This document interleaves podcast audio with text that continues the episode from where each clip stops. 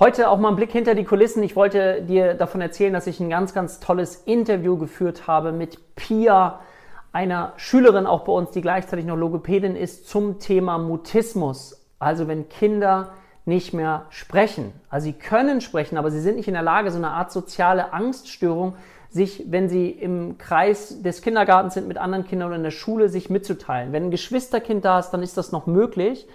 Aber es ist so schön, von Pia auch zu erfahren, bei YouTube gibt es das ähm, Interview komplett, was wir tun können und wo dann Therapie auch professionell wird, wie wir Zugangswege finden können, damit wir in Kontakt kommen mit diesen Kindern und dass es dafür aber wichtig ist, dass wir auch eine Zusatzqualifikation erlernen, damit wir lernen, wie geht das, wie komme ich in Kontakt, sodass die Kinder irgendwann wieder in das Sprechen kommen, diese soziale Ängstlichkeit zu verlieren. Ganz, ganz spannendes Interview und ähm, ich wollte dir das mitteilen, weil solche Themen einfach extrem spannend sind.